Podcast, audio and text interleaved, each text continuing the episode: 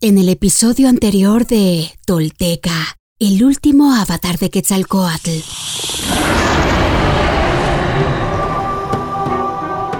Los yautecas, guiados por el oscuro cetro de Tezcatlipoca, atacan Cholula y abusan de su gente para luego ser expulsados. Seacatl sabe que todo esto es una provocación e incita a los suyos a resistirse. Sus discípulos se diseminan por todos los pueblos cercanos y van salteando adversidades, tratando de dejar la palabra del cuarto avatar sembrada en el corazón de todos quienes los escuchan. Pero también son perseguidos.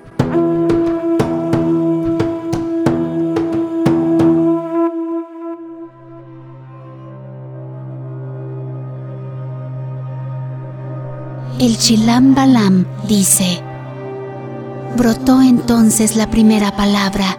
Allí, donde antes no había palabras, se desprendió de la piedra semilla, cayó en el tiempo y comenzó a proclamar su divinidad, y se estremeció al oírla, la inmensidad de lo eterno.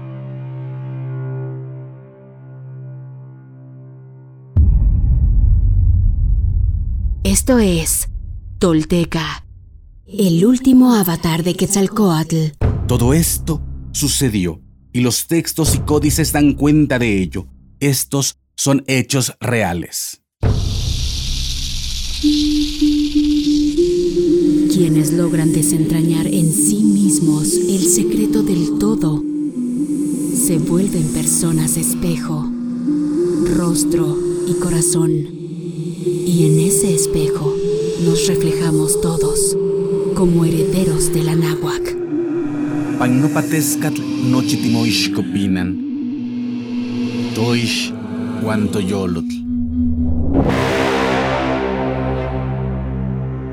Tolteca, el último avatar de Quetzalcoatl, un podcast basado en la obra de Frank Díaz y producida por Nación Tolteca y Fundación Donde Educarte. Producción y realización, Warp.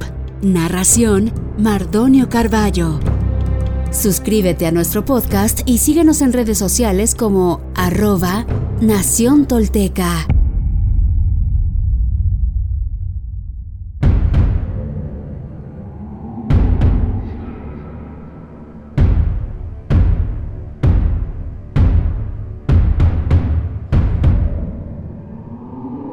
Orden de ataque.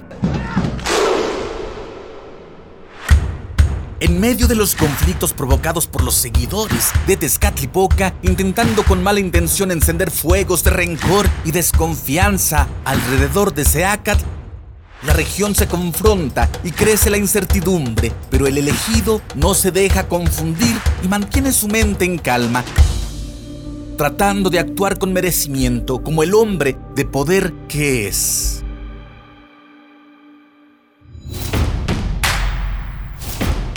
Fueron los hijos de Yaut a quejarse con su padre. Tezcatlipoca disfrutó que la tensión llegara a ese punto, pero aparentando un gran disgusto, les aseguró.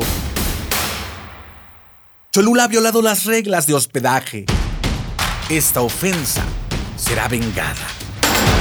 Los llevó al campo del juego de pelota, les dio viejas espadas embotadas y les ordenó, combatan hasta sangrar, mas no se maten. Así lo hicieron, se golpearon hasta caer al suelo. Entonces Tezcatlipoca los condujo a empujones al palacio de Huemac, quien salió al escuchar el alboroto impresionado al ver los cuerpos agotados y sangrantes. Preguntó qué había ocurrido.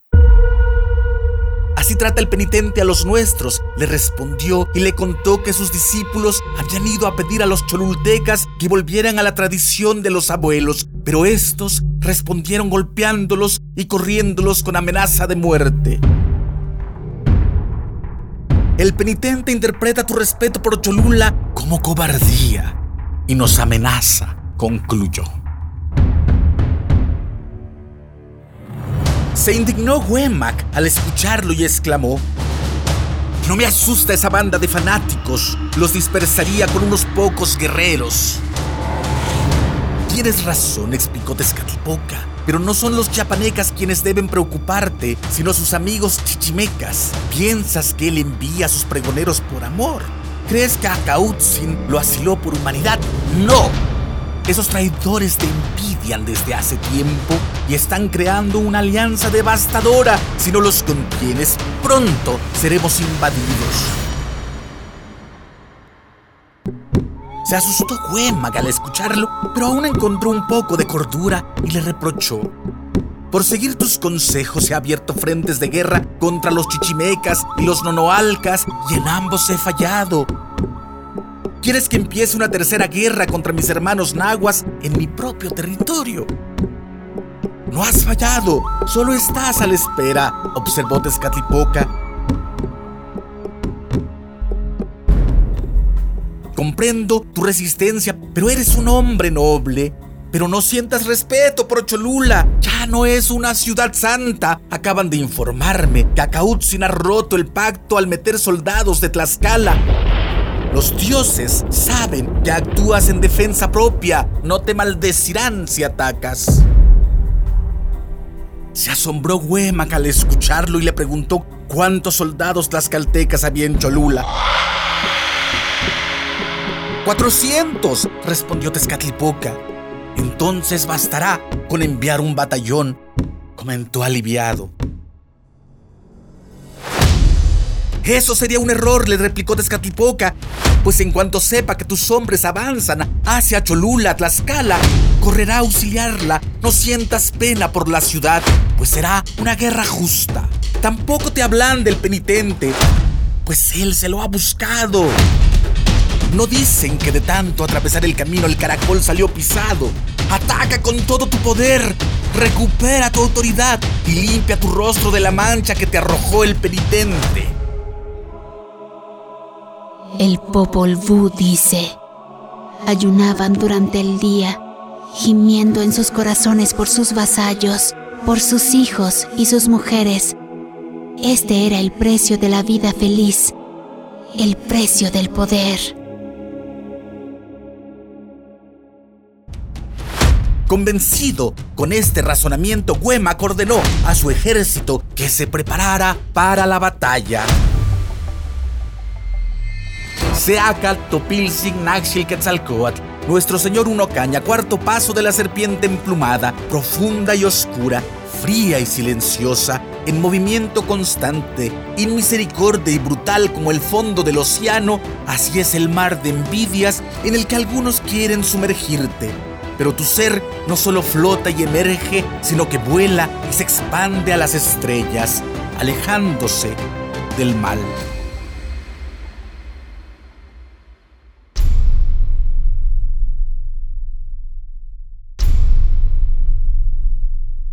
Hoy me pongo de pie, firme sobre la tierra. Al reconocerme reconecto, orgulloso con mi maravilloso pasado.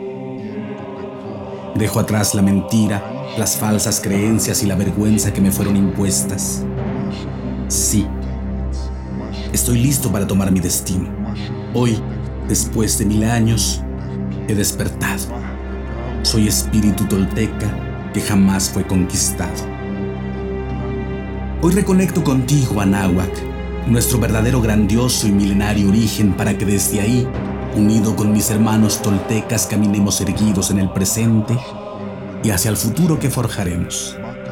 En mis manos tomo conocer y morar en la sagrada filosofía tolteca, tesoro de la humanidad, que hoy regresa y devela su legado.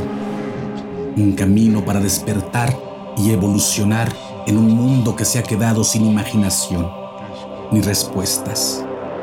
Así, basados en nuestra verdadera raíz, incorporando los últimos mil años de avances y sacrificios de hombres y mujeres de todas las culturas, iniciamos la construcción de un futuro que sí es posible, deseable y esperanzador para la humanidad, el planeta y el universo. Sí, soy sagrado. Sí, soy tolteca. Sí, soy sagrado, soy sagrado, soy tolteca. He despertado. y desde mi vulnerabilidad descubro mi verdadero poder. Una vez más, mi corazón brilla en el horizonte.